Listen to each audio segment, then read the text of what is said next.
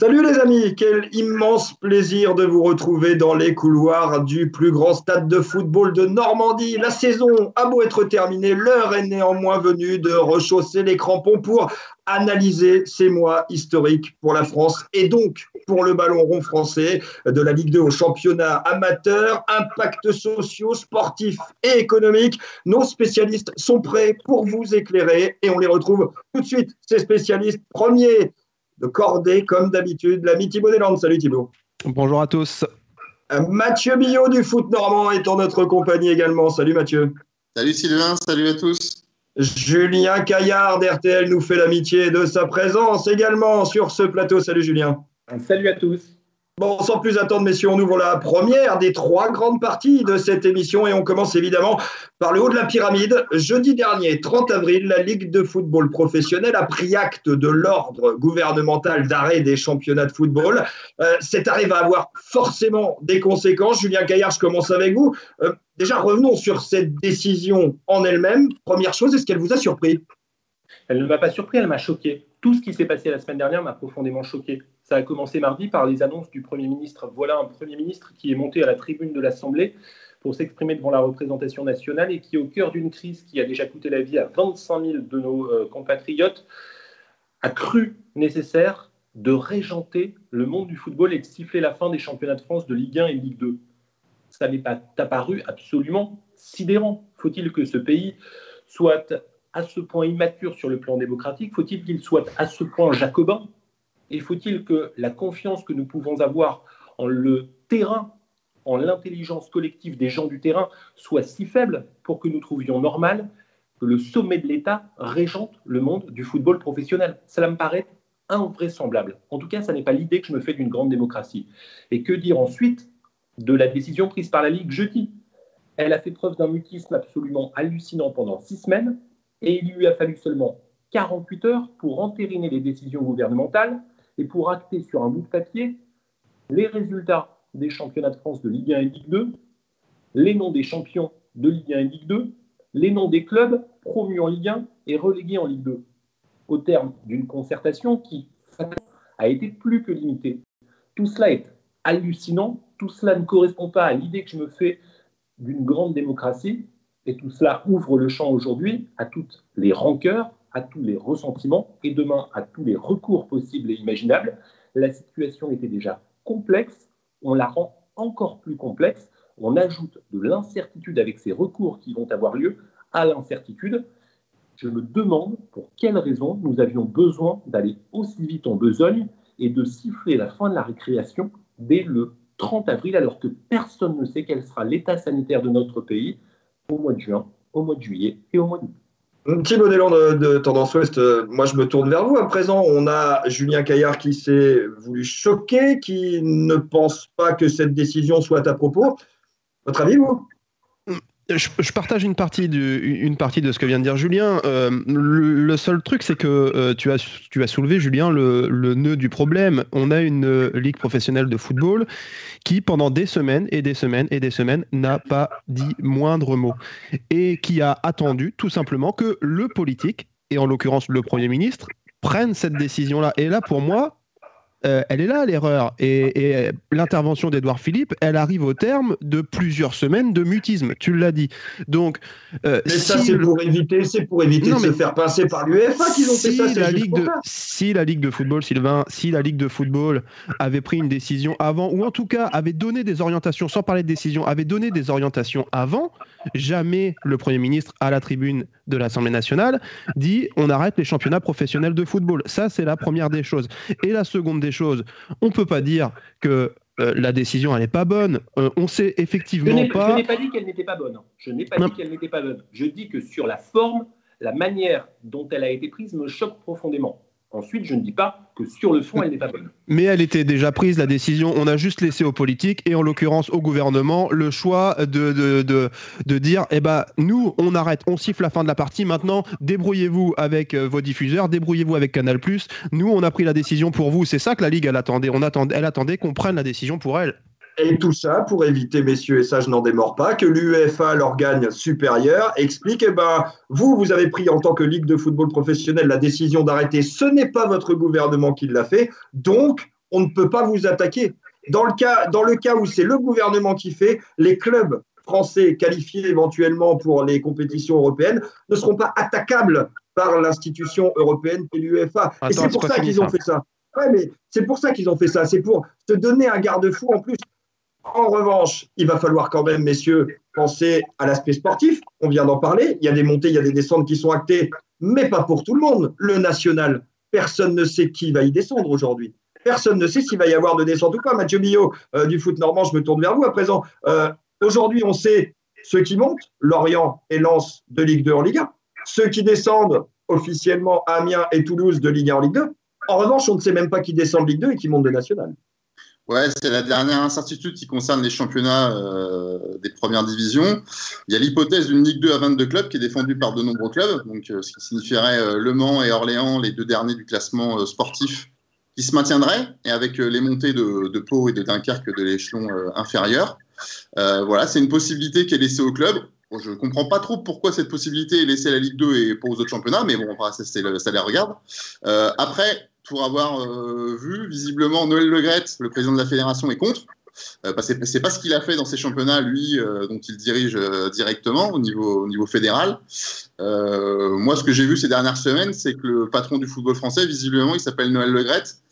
Et quand Noël a dit, visiblement, ça se passe. Alors, je serais curieux de voir ce qui va se passer le 20 mai. Messieurs, réaction à ça. Messieurs, réaction à ça. On a tous vu la même chose. Hein. Le vrai homme fort du foot français, c'est pas le président de la LFP aujourd'hui, hein. la présidente. Mais c'est normal, Sylvain. Euh, la bah, je vois pas en quoi. Elle n'est jamais que délégataire. c'est une subdélégation. Euh, voilà, et, et, et, le patron, c'est le président de la fédération. Est-ce que ça remet l'église au centre du village football, ça, selon vous? Mais en, quelque sorte, oui. Mais moi, ce qui me surprend, c'est que vous disiez effectivement les descentes de Ligue 2 en national et les montées de national en Ligue 2 ne sont pas réglées. Elles le seront le 20 mai. C'est la preuve que nous pouvions attendre aussi pour les championnats de France de Ligue 1 et de Ligue 2 euh, quelques semaines pour prendre des décisions collégiales et pour réfléchir ensemble. Quand je dis pour réfléchir ensemble, je veux évidemment parler des acteurs du football, les euh, présidents de clubs, les joueurs, les entraîneurs, pourquoi pas les supporters. Il était peut-être possible de faire appel à l'intelligence collective pour euh, choisir les meilleures solutions, en tout cas celles qui conviennent au plus grand nombre. Au lieu de cela, nous allons entrer dans des batailles judiciaires interminables qui vont passer par le CNOSF, qui vont passer par des tribunaux administratifs, et nous n'aurons probablement des décisions des juges des référés de différents tribunaux administratifs qu'à la fin de l'été, c'est-à-dire au moment même où la nouvelle saison doit reprendre. Donc on a véritablement ajouté de l'incertitude à l'incertitude et on s'y est pris comme des manches. Vous Alors il fallait faire quoi Mais attendez, attendez. Il, était urgent d'attendre. J'observe qu'à l'exception des Pays-Bas et de la France, les autres pays européens attendent. Je ne sais pas s'ils pourront terminer leur championnat et je ne sais pas si sur un plan sanitaire, cela aura du sens de terminer éventuellement ces championnats, mais j'observe qu'en Angleterre, qu'en Allemagne, qu'en Italie, qu'en Espagne, on n'a pas encore arrêté de décision. Et c'est quand même la moindre des choses, alors que personne n'a aucune idée de ce que sera l'état sanitaire des pays européens dans quelques semaines. Mais t'as raison, Julien, mais à un moment, euh, attendre pour se taper quoi Les palabres euh, pendant un mois et demi de euh, Jacques-Henri Hérault et de Jean-Michel Aulas. Moi, si c'est pour entendre Jean-Michel Aulas pendant un mois et demi m'expliquer tel et tel stratagème pour que son équipe finisse dans une compétition européenne, si c'est pour entendre Jacques-Henri Hérault me dire, vous comprenez, l'Olympique de Marseille a mérité de terminer deuxième du championnat pendant un mois et demi, moi, je pense que de prendre la décision maintenant, au moins les choses, elles sont actées, elles sont claires, c'est une bonne chose. Le seul truc qui m'intéresse qui aussi, c'est que on a parlé d'une loi anti-recours euh, qui, pourrait être promulguée par le gouvernement. Venir à celle-ci. On l'attend bah encore, celle-là on l'attend encore. Et donc, Olivier Sadran, le président de Toulouse, Olivier Sadran, le président de Toulouse, dit Moi, je pas, j'exclus pas un recours. Jean-Michel Aulas, moi, je n'exclus pas un recours. Et d'autres présidents qui disent Moi, je n'exclus pas un recours. Et ces recours-là, va bien falloir qu'ils soient traités. Donc, la décision ayant été prise rapidement, on a le temps de traiter les recours et de recommencer les championnats tranquillement à la, fin de l'été. Oui, mais sauf que, sauf que c'est n'est pas l'idée que, l'on se fait de la démocratie, cela. On ne prend pas des décisions pour traiter ensuite des recours. On essaie de prendre des décisions collégiales qui euh, rendent caduques les recours, ou en tout cas qui limitent au maximum ces euh, recours. Vous parliez cette, de cette loi. On est encore une fois dans ce que notre pays fait de pire. C'est-à-dire que des décisions hâtives ont été prises, elles ne conviennent pas à certains. Vous avez parlé de Lyon, vous avez parlé de, Strasbourg, on peut ajouter Amiens, on peut ajouter les clubs de Ligue 2 qui étaient 3e, 4e et 5e et qui pouvaient espérer euh, monter euh, en, Ligue 1. Et que va-t-on faire dans ce pays? Eh Comme on a un problème aujourd'hui d'éventuels recours, on va légiférer. Mercredi, Roxana nous présentera en Conseil des ministres un projet de loi visant à sécuriser les décisions prises par la LFP, par la Fédération française de football et peut-être par d'autres fédérations. Pour bien faire, comme en ce moment il n'y a plus de démocratie ou très peu, on va légiférer par ordonnance. On ne va même pas demander au Parlement ce qu'il en pense de tout cela.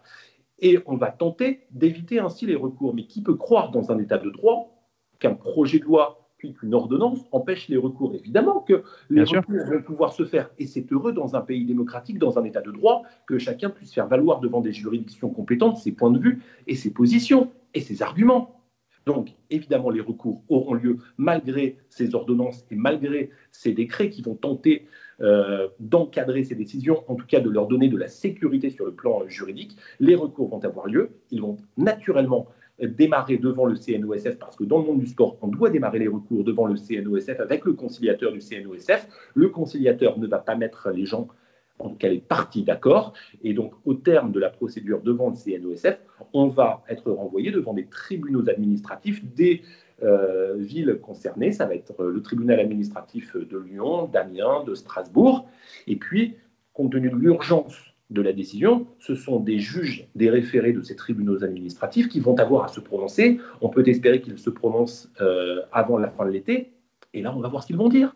Est-ce qu'ils vont suspendre la décision de, la Ligue? Au contraire, est-ce qu'ils vont la juger légale? En tout état de cause, tout cela ne sera pas jugé sur le fond et il faudra des mois, pour ne pas dire des années, pour que ces clubs puissent avoir un jugement au fond et pour aller chercher peut-être des dommages et intérêts. On va probablement en finir. Luznac, exactement. À la Affaire Luznac, affaire Luznac, absolument. Messieurs, on a brossé le. Immaturité sans nom. On pouvait faire autrement en faisant appel à l'intelligence collective. Juste un mot, Sylvain. Euh, vous les présidents se sont écharpés autour de solutions. Oui, il a raison. Les présidents, en tout cas, quelques-uns d'entre eux se sont écharpés dans des débats indécents au moment où 25 000 de nos compatriotes s'étaient mis sur des lits d'hôpitaux ou dans des EHPAD. Vous avez raison. Mais à partir du moment où mardi, le Premier ministre a pris la position qui a été la sienne, alors le débat, s'il avait pu avoir lieu, se serait euh, installé autour de la question de l'arrêt des championnats. Et là, j'aurais aimé que les présidents de clubs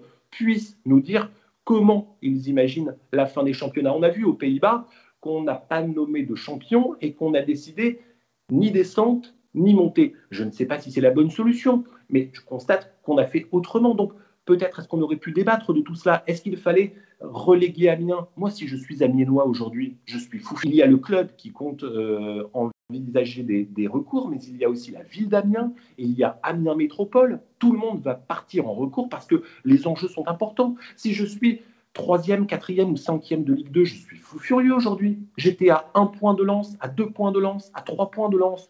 J'avais toutes mes chances de monter. Je comprends l'amertume de ces gens. Non, mais après, il fallait en prendre une décision. Et, moi, je pense sincèrement, c'est mon avis, hein, que c'est la moins mauvaise qu'on pouvait prendre aujourd'hui. Après, sur la forme, je suis d'accord avec toi, Julien, je suis d'accord avec toi. Mais il y a cette partie administrative et puis moi, il y a une autre partie qui m'intéresse grandement, messieurs, et on va y rentrer avec vous, Mathieu Bio, justement. C'est la partie économique. C'est un désastre, faut être clair. Oui, effectivement, le bah, football, français euh, professionnel euh, va devoir se serrer la ceinture, comme euh, beaucoup d'autres secteurs d'activité dans notre pays et un peu dans tous les pays. maintenant, les clubs français, pour la quasi-totalité, peut-être à l'exception peut-être du PSG, sont télédépendants. Euh, donc là, il y a 250 millions en moins sur les droits télé euh, de cette saison 2019-2020.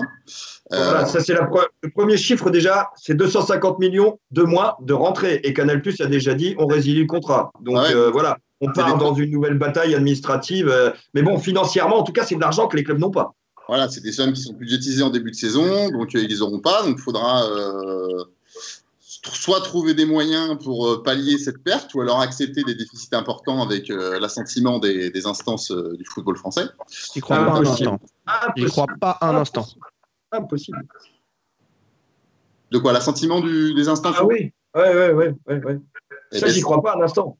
Ah, s'il n'y a, pas de a pas de solution, il y aura, il y aura 10, 15, 20, 25 dépôts de bilan de clubs dans l'année qui vient. Tu sais pourquoi j'y crois pas un instant, Mathieu? Parce que si ils font ça, c'est reculer pour mieux sauter. C'est-à-dire que les problèmes financiers qui auront été acceptés cette année ne le seront pas dans 2-3 ans, et ces mêmes clubs qui sont aujourd'hui en danger le seront pas moins dans 2 ans. Ils le seront pas moins dans deux ans. On voit, je, vois un club comme Amiens là qui vient de, qui, perd son, son principal ou, un de ses principaux sponsors, en l'occurrence Intersport. Euh, comment un club comme Amiens va faire pour se relever de sa potentielle descente avec un sponsor en moins, avec des droits télé pas versés? Euh, On pourra lui accorder tout, on pourra lui accorder toutes les dérogations qu'on veut cette saison. La saison prochaine, le sujet sera pas réglé. Hein après, on pourrait très bien imaginer, imaginons qu'un club euh, se présente euh, avec 10 euh, millions de, de, déficit de trous devant la DNCG et qu'il explique que ce déficit est lié en grande partie à la crise sanitaire qu'on est en train de vivre. La DNCG peut très bien proposer des plans sur 3, 5, 10 ans euh, ce qu'on est en train de vivre, ça va impacter notre vie euh, pendant très très longtemps. Euh, des plans, bah, sur 10 ans, dans 10 ans, vous devez revenir à l'équilibre avec des temps de passage. Bah, vous avez moins 10 et il faut que dans 3 ans, vous ayez moins 7. Dans 5 ans, vous ayez moins 5. Je ne sais pas. J'ai, totalement d'accord. Totalement d'accord avec toi, Mathieu. Je pense que cette idée-là est très explorée. Et d'ailleurs, sur notre antenne, Pierre Ventier, le directeur général du Havre, nous en a parlé de manière assez détaillée. Le but du jeu aujourd'hui de la LFP, c'est en tout cas la réflexion privilégiée, c'est de racheter l'ensemble des créances franco-françaises pour les clubs. On a les créances générales de transfert qui s'élèvent à hauteur de 500 millions d'euros. C'est en tout cas l'ordre que nous a donné Pierre Ventier au niveau international. Et à l'intérieur de ces 500 millions d'euros, il y a 200 millions d'euros qui sont des créances franco-françaises. C'est celles-ci qui intéressent en priorité les clubs français. Ils veulent être certains, par le rachat de la globalité de cette créance, par la LFP de pouvoir, sur un, et c'est ce que tu dis Mathieu, long terme d'une dizaine d'années, pouvoir réinjecter tout de suite et rembourser sur 10 ans pour éviter les déficits et récupérer de la trésorerie. Moi, j'ai envie de vous dire, là encore, on est dans la solution du moins mauvais pour réussir à sauver instantanément les clubs, les sauver stricto sensu, et éviter, si l'on met une marge à 10 ans, des dépôts de bilan, comme tu le disais Thibault, sur deux ou trois ans. Je pense que cette solution-là est la seule. Est-ce que la LFP a les moyens de négocier des taux d'intérêt intéressants pour les clubs et de racheter cette part à 200 millions sans avoir déjà les 250 millions d'euros de pertes des diffuseurs? Moi, j'en doute. Aujourd'hui, j'en doute. Je voudrais votre avis, mais aujourd'hui, j'en doute. Tout, cela, tout cela est quand même assez incroyable, Sylvain. Euh, la LFP, vous avez raison, envisage de souscrire à un prêt auprès de la BPI pour 400 millions d'euros. Est-ce que 400 millions d'euros, ça suffit? Évidemment non. On estime aujourd'hui qu'il faudrait emprunter 2 milliards pour mettre les clubs en parfaite sécurité. Voilà, Je ne suis pas sûr que la Ligue ait vraiment les moyens d'emprunter 2 milliards d'euros. Mais je ne suis même pas certain qu'elle ait les moyens d'emprunter 400 millions d'euros aujourd'hui. Je ne suis pas sûr. Absolument. Mais moi, ce qui me paraît quand même assez incroyable, c'est que voilà des clubs professionnels qui, depuis 20 ans, ont manié des milliards d'euros. À l'échelle européenne, le dernier mercato estival, c'est un peu plus de 6 milliards et demi d'euros de transactions. Et voilà des clubs professionnels qui, parce qu'on ne joue pas pendant trois mois, se retrouvent au bord de la faillite. Mais c'est fou. C'est le modèle économique de nos clubs qu'il va falloir revoir. On constate aujourd'hui que les effectifs sont probablement trop importants, que les masses salariales, salariales c'est énorme, énorme, bien sûr. Et on constate probablement que la notion de trading, c'est-à-dire cette capacité que nous avons à miser sur les marchés des transferts, est bien trop importante.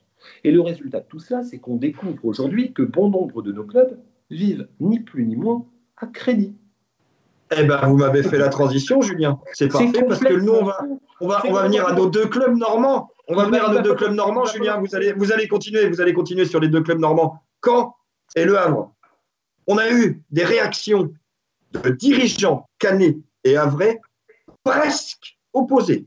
On a eu une vraie panique de la part de Fabrice Clément au moment de la réaction et de l'annonce. Et on avait une sérénité, alors peut-être de façade, je n'en sais rien, de Pierre Ventier, le directeur général du Havre. Mais en tout cas, on a deux clubs de la même région dans la même division, avec un budget de 12 millions pour Le Havre l'année dernière, de 17 millions pour Caen l'année dernière, pas si éloigné que ça, en tout cas dans les top budgets de, Ligue 2. Et on a deux réactions différentes. Comment vous expliquez ça, Mathieu Millot? Avec ces, oui, ces deux clubs qui sont proches géographiquement, mais quand même très éloignés en termes de situation. Vous avez un club, ça fait 10 ans qu'il est en Ligue 2. Donc, il, a plus ou moins un train de vie de club de Ligue 2. Vous avez un club qui a été relégué la saison dernière de Ligue 1 et qui a encore un héritage de se passer de Ligue 1, sachant qu'il restait quand même 5 saisons. Euh, le problème de Caen aujourd'hui, c'est sa masse salariale, mais qui était déjà trop importante avant la crise sanitaire, et le problème est renforcé, euh, est renforcé aujourd'hui. Euh, donc, voilà. Euh, après, Le Havre, euh, ils ont été bien inspirés de Vantino Cadewere entre 12 et 15 millions au mois de janvier. On va pas se mentir, c'est ce qui va probablement les sauver, surtout en cas de rachat de créances de transfert française. C'est voilà, c'est des structures différentes. Vous avez un actionnaire, un propriétaire unique d'un côté, vous avez un pôle d'actionnariat d'un autre. Enfin, c'est deux clubs qui n'ont strictement rien à voir. voilà, mais aujourd'hui, l'un vous prenez le, dernier budget du Stade Malherbe qui a été publié par la DNCG. Euh, aujourd'hui, le problème du Stade Malherbe, c'est sa masse salariale. Euh, ça l'était avant la crise et ça l'est toujours aujourd'hui. Ça l'est d'autant plus aujourd'hui. C'est ce que j'allais dire. Euh, en fait, les problèmes des uns et des autres sont juste exacerbés par cette crise. Et, ça, pour le Stade Malherbe de Caen, j'allais dire, c'est le Stade Malherbe est l'exemple parfait de tout ça. Moi, je, trouve ça quand même assez incroyable qu'on ait attendu ce moment-là pour se rendre compte de la fuite en avant du football, quoi. Euh, de cette fuite en avant qui dure depuis des années et des années. avec... Et pourquoi, pourquoi on a attendu ce moment-là? Parce que les diffuseurs versaient toujours dans l'entonnoir et ça descendait toujours. Mais Moi, Sylvain, une question Sylvain, Sylvain à part dans le football, mais pour les autres? Sylvain, à part dans le football, dans quel paramètre du monde économique tu vois ça? Ça jamais, jamais, ça, n'existe pas. pas. Donc pourquoi on a laissé faire dans le football? Mais parce que l'argent baignait à flot. Regardez le dernier contrat Média Pro, 1 milliard 300. Est-ce que vous vous rendez compte, Sylvain, que le Paris Saint-Germain a fait appel à la solidarité nationale via les mesures de chômage Mais oui, mais oui. à flot? Voilà. voilà où on en est. Invraisemblable. C'est invraisemblable. C'est une fragilité totale du modèle. C'est d'ailleurs un modèle qui n'existera plus. Je ne sais pas vos avis, messieurs, mais c'est un modèle qui ne pourra plus survivre à cette crise. J'espère que ce soit à ou ailleurs. Hein. Il faut que l'économie du football se, réforme, c'est une évidence. Euh, pour en revenir au, Stade Malherbe de Caen, il ne faut pas oublier qu'une deuxième saison de Ligue 2 après une descente est toujours une saison compliquée. Donc avec la crise du Covid-19, euh, Encore évidemment, on exacerbe une situation qui aurait déjà été difficile. Euh, néanmoins, euh, Malherbe n'est pas euh, le club le plus démuni en matière de, fonds propres. Heureusement. Heureusement pour eux. Mathieu en parlait, il parlait de ce pool d'actionnaires majoritaires. On a appris avec l'affaire Jean-François Fortin il y a deux ans à comprendre quel était le fonctionnement du Stade Malherbe de Caen, qui est un fonctionnement très particulier, qui a été pensé dans les années 90, puis au moment euh, de la privatisation en 2000 pour protéger euh, le club. Je crois que ce pool d'actionnaires majoritaires qui pose probablement euh, bien des problèmes, et on l'a vu il y a deux ans, est une forme de sécurité aujourd'hui pour le club.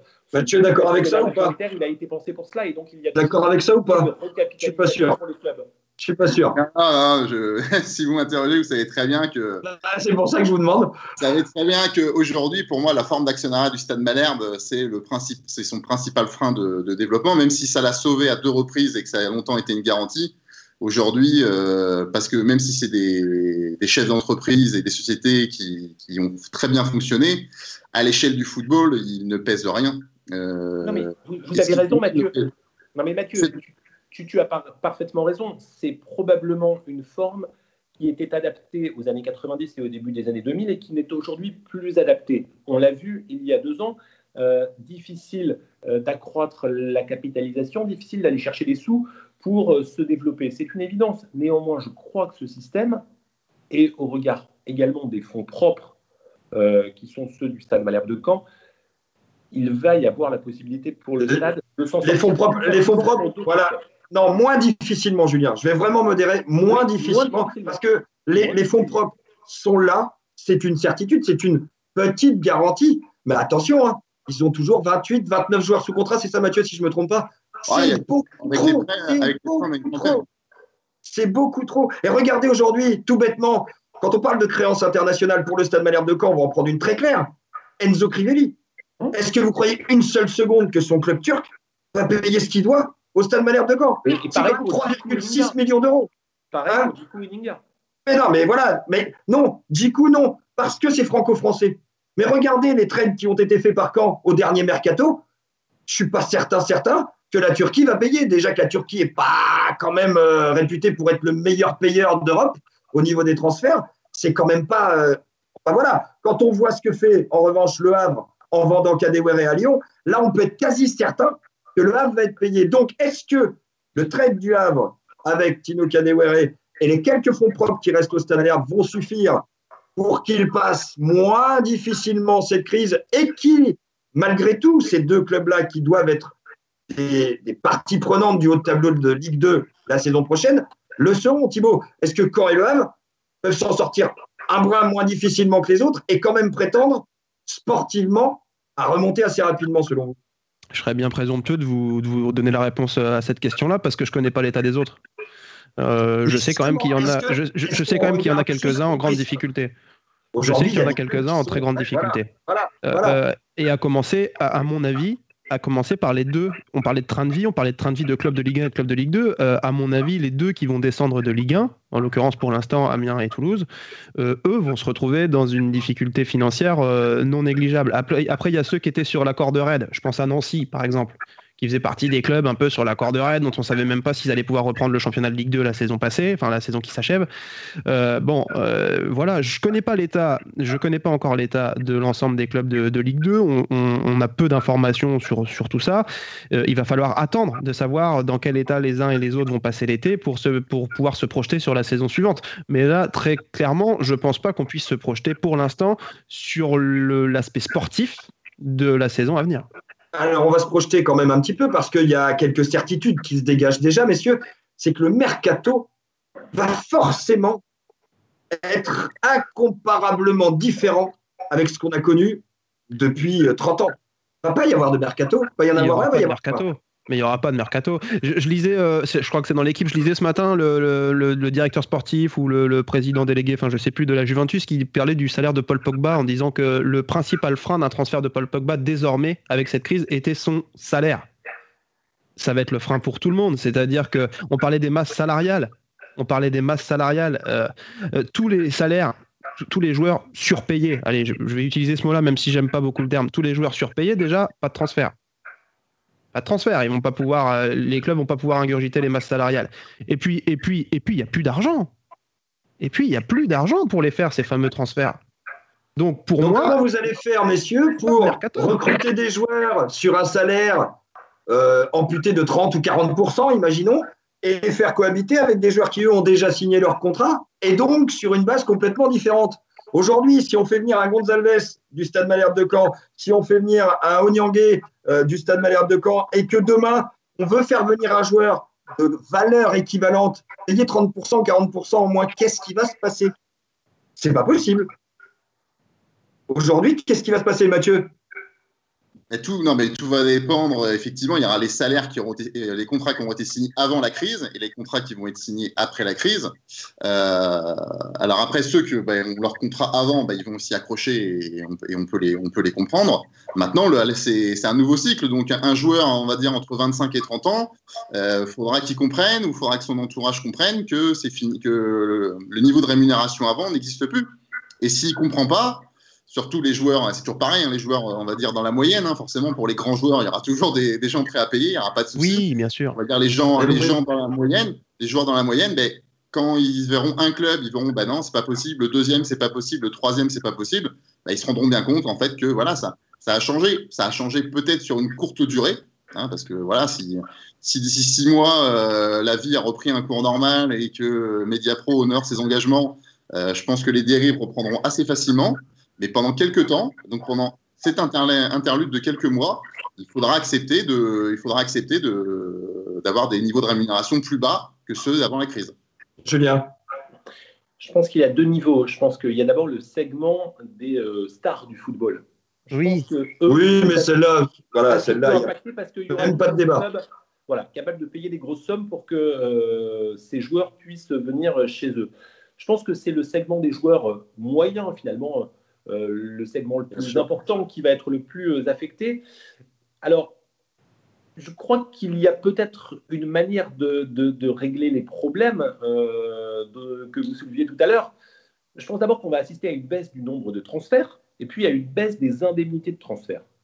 Et puis surtout, on va probablement avoir davantage de prêts et d'échanges de joueurs qui correspondent à des stratégies euh, comptables d'arrangement entre les clubs. Et donc, au final, le problème que vous souleviez tout à l'heure, peut-être est-ce qu'il ne va pas se poser de manière aussi euh, prégnante? Je pense que les clubs vont trouver des solutions, vont s'arranger entre eux, ne vont tout simplement pas vendre sur un marché qui ne sera pas porteur. Et donc, est-ce que la situation que vous décriviez tout à l'heure va se produire dans bon nombre de cas? Ça n'est peut-être pas certain. Donc il n'y aura pas, donc il y aura pas, donc il y aura pas de mercato ou un, semblant de mercato, et avec quand même, oui, il y aura des arrangements, mais avec quand même, euh, euh, tu, parlais des, stars du football. On le voit bien, Paul Pogba est aujourd'hui une star du, football actuel, en tout cas une star du football français. Euh, quand on entend qu'un club comme la Juve, qui est quand même un des grands clubs européens, n'a pas les moyens de payer le salaire de Paul Pogba, ça va poser des problèmes en termes de transfert. C'est-à-dire que si tu peux pas ingurgiter la masse salariale de ce joueur, il bougera pas, il bougera pas de Manchester. Et ce sera le cas pour les stars comme pour les joueurs moyens. Totalement, totalement, effectivement. Et, sur ce plan de mercato, on va vers un mercato complètement nouveau. Ça, on est tous d'accord euh, pour, euh, pour se le dire. Dernière partie, messieurs, de cette émission. On a descendu la pyramide, on a vu la LFP, on a vu le Stade Malherbe de Caen et le Havre. On va descendre un tout petit peu cette pyramide pour venir vraiment sur nos terrains Normandie parce qu'il va y avoir des impacts aussi, parce que la Fédération française de football a également décidé d'arrêter les saisons. On est, et là je vais me tourner vers un président de National 3 qu'on a la chance d'avoir euh, sur ce plateau et en direct, c'est vous Thibaut avec euh, le FC Saint-Lô. Je que c'était Mathieu Billon. pas encore. Mathieu Billon va prendre la suite probablement dans les prochaines semaines à la euh, voilà. À la Gécamp. Voilà, comme ça ils seront tous les deux présidents de National 3. Euh, Thibaut, un, un brin de sérieux. Aujourd'hui, stricto sensu, l'impact pour un club de National 3 des décisions fédérales, quel est-il? Il y en a plusieurs. Euh, il est à, l'échelle d'un club de National 3, d'un club de niveau national. Il est assez similaire au club professionnel, c'est-à-dire que on va dire on va dire la vérité. Euh, aujourd'hui, un joueur de National 3, il touche des indemnités. Euh, aujourd'hui, un club de National 3, il a un effectif de 22 joueurs 23 joueurs, 24, peut-être plus pour certains. En tout cas, on est dans, une moyenne intéressante si on prend entre 20 et 24, euh, avec euh, un certain nombre de joueurs qui touchent des indemnités. Euh, je trouve qu'on était parti de ces dernières années, et je vais parler du niveau national 3, dans des sommes assez extravagantes assez extravagante. Le marché de, le marché National 3, le mercato de National 3 euh, nous emmenait dans des sommes assez extravagantes. Et on va se retrouver avec des clubs qui n'ont plus de recettes. Alors là, on parle plus de droits télé, mais on parle de tous ces mécénats et sponsoring qui ne vont plus, euh, qui ne vont plus arriver. Ils n'arrivent plus. Euh, ils ne sont pas versés pour la saison en cours. Ceux, qui n'étaient pas versés avant la crise ne le seront pas, il faut être clair, ou la grande majorité d'entre eux. Et pour la saison suivante, j'en parle pas. On a beaucoup de partenaires de ces fameux clubs, et je prends l'exemple du FC Saint-Lomanche. Nous, on a beaucoup de petits partenaires. Euh, j'aime pas le mot petit, mais on va l'utiliser quand même. On a beaucoup de petits partenaires, de petits sponsors qui sont là pour nous aider, qui aiment bien le club, qui euh, ont un joueur, euh, ont un enfant qui joue au club, ont un proche qui joue au club, ont une histoire commune avec le club, mais qui aujourd'hui vont d'abord essayer de sauver leur peau avant d'essayer de sauver le club qu'ils adorent et qui viennent voir tous les samedis. Donc eux ne vont plus donner et en même temps, il va falloir continuer à verser aux joueurs. Tu peux plus. Euh, c'est plus possible. Il y, a un lien qui ne se fait plus. Et la problématique, elle est là. Tu vas être obligé, pour euh, synthétiser, de réduire la voilure. De réduire la voilure. Et c'est ce qui va se passer dans un club comme le nôtre. On va réduire la voilure. Après, et j'en terminerai là-dessus, on va réduire la voilure. Ceux qui étaient sains avant la crise vont réduire la voilure, mais vont continuer à exister. Ceux qui participaient, qui contribuaient à cette fuite du, football avec un grand F, en partant dans des choses extravagantes, vont payer l'addition.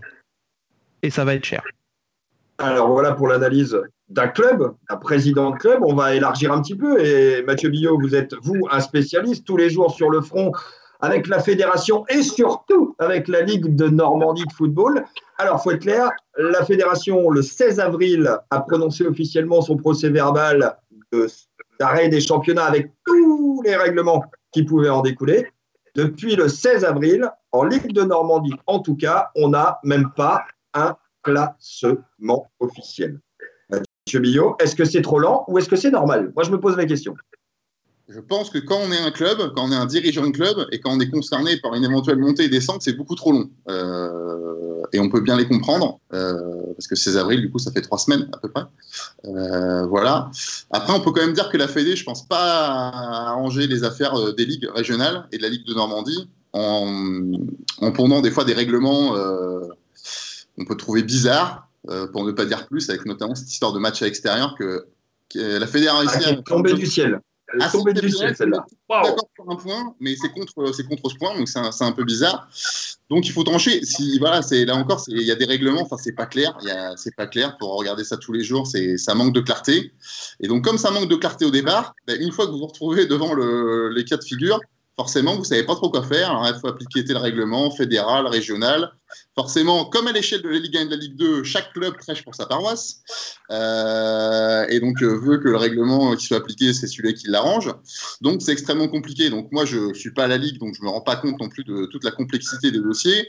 Et je pense que Pardonnez-moi, Mathieu, il y a aussi une chose c'est que, à l'instar de ce qu'a fait la LFP avec le gouvernement, la Ligue, les ligues régionales ne veulent surtout rien décider à la place de la fédération et laisse la fédération et la LFA donner leurs consignes.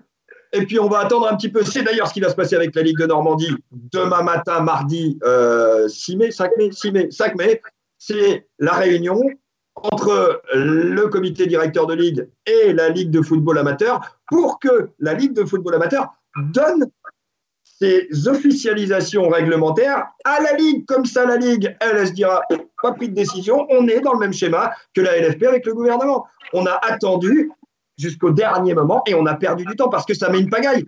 Et on va être clair, hein, ça met une pagaille pour sportivement trois cas seulement dans toute la région Normandie. On est sur trois cas. On est sur un cas en régional 1 masculine, on est sur un cas en régional 3 masculine et on est sur un cas en régional 2 féminine. Trois cas, trois semaines à minima, parce que je peux même vous annoncer ce qui va se passer, c'est que les classements vont être classements, je vous dis bien, pas les montées et descentes, les classements vont être publiés jeudi après-midi 7 mai, tandis que les officialisations vont être publiées probablement d'ici 15 jours à 3 semaines encore. Moi, j'ai envie de me tourner vers les clubs. Mathieu, vous les côtoyez, Thibaut, vous en faites partie. C'est quoi la réaction C'est quoi le timing est-ce que c'est encore une fois trop long ou est-ce que finalement on se dit qu'on a le temps parce que la prochaine saison on ne sait pas quoi reprendre? Mathieu? Bah, Je pense qu'aujourd'hui, euh, enfin maintenant que ça fait trois semaines, on va dire que ça ne sert plus à rien d'attendre. Je pense qu'ils ont eu le temps d'étudier, euh, enfin j'imagine en tout cas, enfin j'en sais rien, mais j'imagine hein, qu'ils ont eu le temps d'étudier euh, toutes les modalités de classement, de, faire toutes les hypothèses. Donc maintenant, en fait, il faut juste trancher, en sachant que ça fera des mécontents, parce qu'il n'y a aucune solution qui, qui va satisfaire tout le monde. Donc, il faut accepter de faire des mécontents. Mais malheureusement, c'est quand vous avez des responsabilités. Je pense que Thibaut est bien placé pour savoir en tant que président de club. Et quand vous avez des responsabilités, ben, vous faites forcément des mécontents. Vous ne pouvez pas plaire à tout le monde. Et la Ligue va prendre une décision. Il faut, maintenant, il faut l'officialiser. Et puis, ben, il faut accepter euh, de faire des mécontents. Et, les clubs, euh, ben, comme à l'échelle de la Ligue 1, Ligue 2, les, les clubs gueuleront, euh, menaceront de faire des recours ça sera leur droit, ils le feront. Et voilà. Et c'est là, que je me tourne vers notre spécialiste recours administratif, Julien Caillard. Ce sera la même chose? J'attends son avis avec impatience. Ce sera la même chose ou pas? Bien sûr. Rien n'empêchera les clubs qui sont affiliés à une fédération de contester euh, par tous les euh, moyens légaux, c'est-à-dire toujours et encore, d'abord par l'intermédiaire du CNOSF et du conciliateur du CNOSF, ensuite par la voie des tribunaux administratifs, bien sûr, ce sera, ce sera euh, leur, leur, droit. Et encore une fois, est-ce qu'on n'aurait pas pu euh, faire preuve d'un petit peu de, collégialité, cesser d'aller toujours nous tourner vers la fédération française ou le sommet de la pyramide pour réfléchir ensemble aux meilleures solutions? Je crois que c'est ça euh, un État raisonnable. En tout cas, je crois que c'est cela un système raisonnable. Et le possible ou pas, Thibault, ça? Dans la réalité du terrain, ce que dit Julien, possible ou pas? La collégialité? C'est utopique. Non, non, c'est pas, non, non, c'est pas possible. Enfin, moi, moi, j'y crois pas personnellement. J'y crois pas parce que. ça tombe de, de haut, quoi. Oui, mais ce sera, ce sera toujours, Julien, tu, le sais aussi bien que moi, euh, ce sera toujours euh, euh, mis à mal par les intérêts personnels. Je, prends l'exemple d'un championnat, de, deux championnats que je connais bien, qui sont les championnats de National 3 et de Régional 1 pour mon équipe Fagnon et mon équipe réserve. on a deux championnats dans lesquels il y a des questions qui se posent et dans lesquelles tout est guidé par les intérêts personnels. Qui a parlé dans ces championnats? Qui a pris la parole publiquement dans ces championnats? Ceux qui ont pris la parole, ce sont ceux qui étaient guidés par des intérêts personnels. Les autres, globalement, ils n'ont pas dit grand-chose, ils n'ont pas contesté. Moi, moi le. C'est quoi la solution, Thibault C'est de, faire prendre des décisions par ceux qui n'ont aucun intérêt Mais je vais trahir un secret, mais euh, j'ai eu le président de la Ligue, comme je pense quasiment tous les présidents de National 3 et tous les présidents de Régional 1, euh, qui me dit euh, Ah bah, tu n'as rien dit. Bah non, j'ai rien dit. D'abord, une, j'ai rien dit parce que clairement, j'ai rien à dire. Qu'est-ce que tu veux que j'aille me mêler? Je termine quatrième de National 3. Je suis très loin du Stade Malherbe de Caen. Il y a aucun, il y avait aucun qu'une sorte de miracle qui pouvait faire que j'accédais au championnat de National 2. Et en plus, je pense fondamentalement que c'est pas la bonne solution pour un club comme le nôtre que d'accéder au championnat de National 2. Mais qui tu as entendu parler dans le championnat de National 3 Qui a alimenté les, discours Ce sont ceux qui pensaient que le Stade Malherbe de Caen allait refuser la montée en National 2. Ce sont ceux qui vont essayer de se maintenir par un moyen ou par un autre parce qu'ils estiment que le fait que le championnat s'arrête maintenant, alors qu'ils avaient une super dynamique, ils pouvaient se maintenir. Qui en Régional 1 parle? Qui dans le championnat de Régional 1 parle? Mais je peux comprendre, hein, je ne suis, pas dans leur, suis pas dans leur position, je ne vais pas les juger, mais qui parle dans le championnat de National 1 C'est le SUDIV. Régional. Ah, oui, c'est ce que Régional. Non, national, t'avais dit, mais c'est pas National, pardon. Régional 1, c'est le SUDIV, et je comprends, ils sont dans une position extrêmement bancale où ils savent pas ce qui va leur arriver. Donc eux, ils ont envie de savoir, ils essayent de mettre un peu de pression, mais c'est normal, mais c'est absolument normal qu'ils essayent d'orienter les choses, euh, je, veux dire, dans leur sens. Mais donc, eux, quand tu vas te mettre autour de la table, je reviens, je reviens à la collégialité, quand tu vas te mettre autour de la table pour prendre une décision collégiale, eux, ils vont forcément essayer d'orienter le débat dans la solution qui les arrange. On ferait tous pareil, on ferait tous la même chose. Et tu peux prendre tous les championnats, ce sera pareil. Julien. Euh, on verra euh, quelles seront les décisions euh, prises. Je ne suis pas en désaccord avec Thibault, même si je crois que l'intelligence collective, on pourrait lui faire un tout petit peu confiance parfois pour, pour trouver des solutions et pour, et pour triompher. je voudrais juste simplement dire que vous évoquez là la Nationale 3, la Régionale 1 finalement, vous évoquiez le cas des gros parmi les petits. Et moi, je voudrais euh, avoir une pensée pour les tout petits, les clubs de quartier, les clubs de village, parce que eux, leur situation, elle est catastrophique. Eux, ils ont deux ou trois partenaires. C'est l'assureur du coin, c'est la supérette du coin, c'est le boucher du coin. Ils vont perdre ces partenaires. Eux, leur principale source de revenus, c'est le tournoi Six de fin d'année ou euh, c'est euh, la foire au grenier de fin d'année. Ces rendez-vous-là n'auront pas lieu eux, leur principale source de revenus, ce sont le paiement des licences en début de saison, avec dans de nombreux quartiers populaires et dans des villages où les gens n'ont pas toujours de gros moyens, des parents qui, en ce moment, sont au chômage partiel, pour ne pas dire parfois au chômage tout court, et qui vont peut-être avoir du mal à payer. Ces structures-là, elles n'ont rien à l'horizon des semaines qui viennent. Et il ne faudrait pas que des milliers de structures dans notre pays disparaissent parce que ces structures, elles remplissent non seulement un rôle sportif, mais elles remplissent très souvent surtout un rôle social.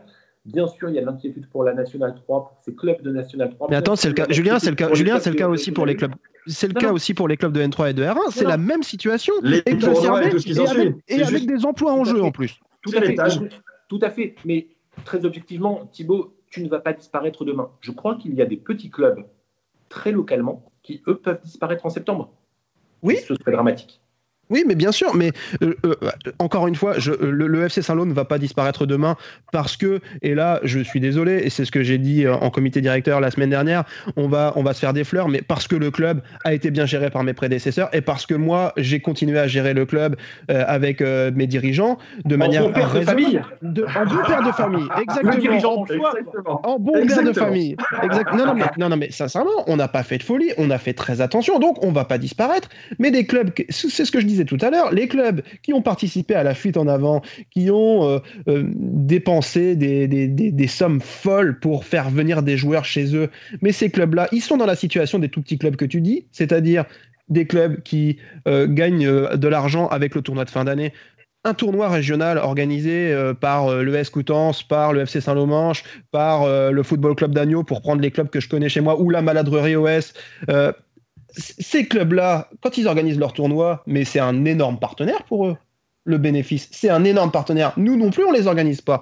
Deuxièmement, les partenaires, dont on parle, les petits partenaires, le petit restaurateur du coin, l'assureur du village, la supérette du village, mais nous aussi, ces partenaires-là, nous les avons, et nous non plus, nous ne les aurons plus la saison prochaine. Donc ça aussi, c'est un danger. Et troisièmement, je ne vais pas prêcher pour les, pour les gros clubs, parmi les petits, tu as raison, je suis d'accord, on n'est pas forcément en danger, mais le paramètre qu'on a par rapport aux petits clubs, et même si je suis le premier à les soutenir, c'est que nous, il y a des emplois en jeu. Moi, j'ai sept emplois en jeu. Bien sûr. Et à l'heure d'aujourd'hui, je suis absolument pas sûr de pouvoir pérenniser les sept emplois. Et vous savez quoi, messieurs? Vous venez de m'ouvrir la porte, ce sera le sujet du prochain Club Foot, parce que celui-ci, bah, toutes les bonnes choses ont une fin. On a eu plaisir à se retrouver aujourd'hui pour euh, cette réapparition du Club Foot, non pas en audio, mais en vidéo. Vous allez pouvoir le retrouver sur toutes les plateformes de Tendance Ouest. Merci à vous, Julien Caillard d'RTL. Merci à vous, Mathieu Billot du Foot Normand. Merci à toi, Thibaut Deslandes. Et on se retrouve la semaine prochaine, évidemment. Et on parlera justement du plan de la Fédération française de football pour aller au secours des petits clubs dont on vient de parler en conclusion de cette émission. On vous souhaite une belle semaine et on se dit à très vite. Salut